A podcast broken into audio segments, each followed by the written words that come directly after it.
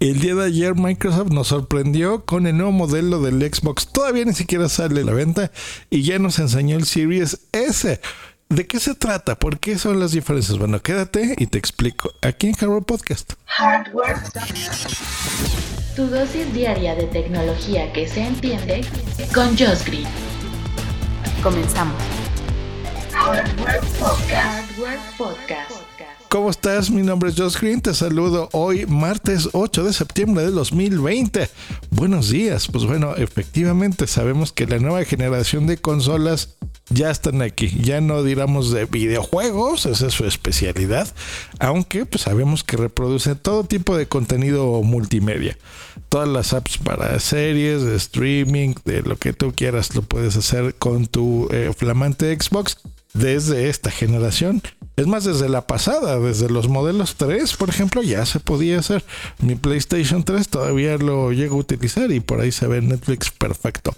El día de ayer salió Xbox, salió Microsoft diciendo que va a tener una variante de su Xbox, eh, digamos, del modelo normal al modelo más económico, llamémoslo así, que es la serie S, en donde va a costar nada más y nada menos que 299 dólares. Va a estar súper bien. Se va a vender esto. Todo el mundo está vendiendo sus consolas a 700 dólares cuando salen a la venta. Imagínense, 299, súper bien. Y la Xbox normal, la Series X, costará 499 dólares. Si hay una diferencia importante, son 200 dólares. Bueno, ¿cuáles son las diferencias? ¿Por qué una es más cara que otra? Bueno, déjenme intentarles eh, aclarar cómo funciona todo esto. Número uno, Microsoft de sus consolas siempre ha tenido estos dos modelos. PlayStation tiene sus PlayStation que les va dando nombre. Por ejemplo, ahora va a salir la versión 5, ahorita estamos en la 4. Y tiene la versión normal, o sea, el PlayStation 4 y el PlayStation 4 Slim, la versión delgadita, flaquita, digamos que más económica y visualmente más bonita. Microsoft ha hecho lo propio con las consolas, tiene su Xbox, que le pone el nombre que quiera, y la versión más económica que es la S, le ponen una S cambia de color. Las Xbox siempre han sido oscuras o negras. Y la serie S son las que tienen el diseño blanco y son más baratas. Bueno, pues con estas nuevas versiones que salen a la venta ya en 30 días, el mes que entra, les explico. Van a haber dos modelos, el Xbox Series X y Xbox Series S, ¿no? O sea, Series X y Series S. Nombres complicadillos, sí, pero bueno, así les tenemos. La, curiosamente la versión S, digamos que es la más económica, también es más pequeña, es 60% más pequeña. Si para ti el, el, tamaño es importante, pues bueno, considéralo. Medidas, digamos, gráficas o entre el poder que se le da a una consola o no se mide en teraflops. Entonces, entre más teraflops, más potente. Por ejemplo, digamos de la generación actual, la Nintendo Switch tiene alcanza apenas un teraflop. Esta Series S nueva va a contar con 4 y la, la, más completa con 12, ¿no? O sea, sí es muchísimo más potente, tres veces más potente. Número 2 la resolución, que esto significa la calidad de imagen que te va a mandar el aparato de hardware, por supuesto, a tu televisión. La Series X es una resolución 4K nativa hasta 120 cuadros por segundo. Mientras que la S es de es una resolución 1440p también 120 cuadros por segundo y capacidad de escalado de 4K. Esto significa que sí te va a dar esta calidad 4K no nativa, sino escalada puedas ver contenidos 4K nativos, por ejemplo, de una aplicación de streaming, por ejemplo Netflix o HBO o Prime Video, que tengan algunos contenidos en 4K, los vas a poder ver con tu consola, la barata, pero por ejemplo los videojuegos no, porque necesitas mucho más procesador. Entonces, sí los podrás ver casi en 4K, pero no, no nativo, no de de veras. El disco duro donde se guarda la información. Bueno, es importante, muy importante porque es donde vas a guardar tus juegos. En cualquiera de las dos opciones trae no tanta capacidad, pero bueno, recordemos que los discos de estado sólido, que eso significa el SSD, es lo que le da la super ultra velocidad que prácticamente nos vamos a despedir de los tiempos de carga. O sea, cuando tú pongas un juego, actualmente cargas uno y toma sus minutitos a veces en cargar. O sea, le pones y te pone un logotipo y te pone una animación y te pone la productora del juego y de repente ya carga o una historia y ya te pones a jugar. Con este tipo de discos de tecnología, pues lo va a cargar súper rápido. Eh, la versión X va a tener un terabyte, la S la mitad, 512 gigabytes.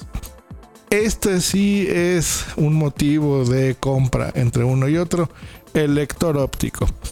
La X va a tener un lector de 4K en ultra alta definición y Blu-ray. Y el S no va a tener, va a ser solo digital. Ya no va a haber dos versiones de la versión S como actualmente tenemos. Eso significa que va a tener que ahorrar 200 dólares más y comprarme la versión normal. Ahora, las demás tecnologías son exactamente iguales.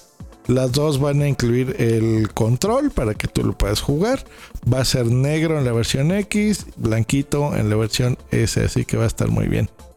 Sí, eh, ahí es en donde vemos la diferencia de los 200 dólares, sobre todo en uno, el procesador, que recordemos que es cuatro veces más potente el de Series X, la resolución 4K, el doble de disco duro y el lector. Así que sí creo yo que se justifica bastante bien el precio.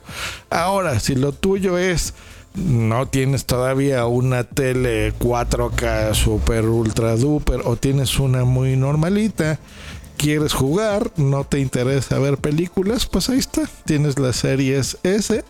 Y si sí quieres tener lo mejor de lo mejor, pues ahí está la serie eh, normal.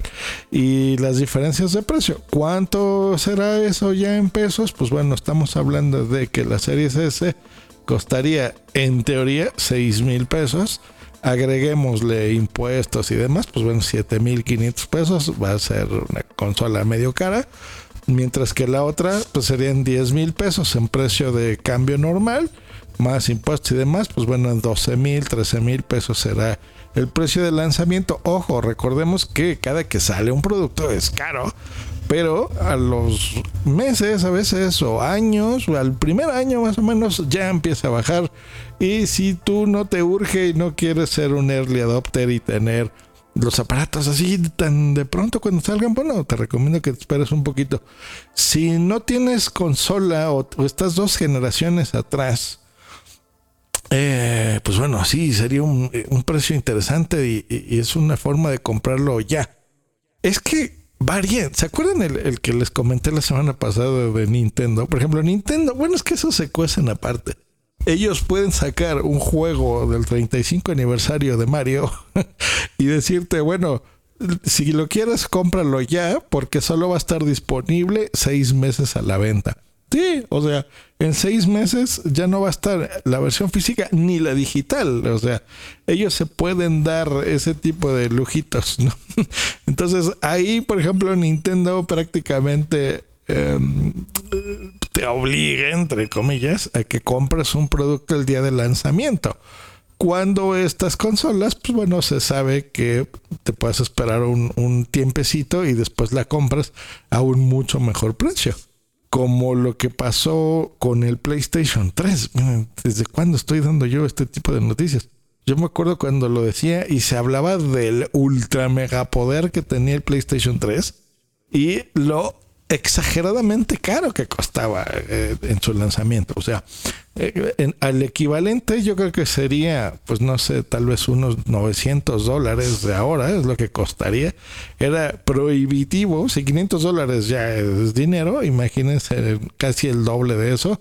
Sí me acuerdo que era muy complicado tenerla.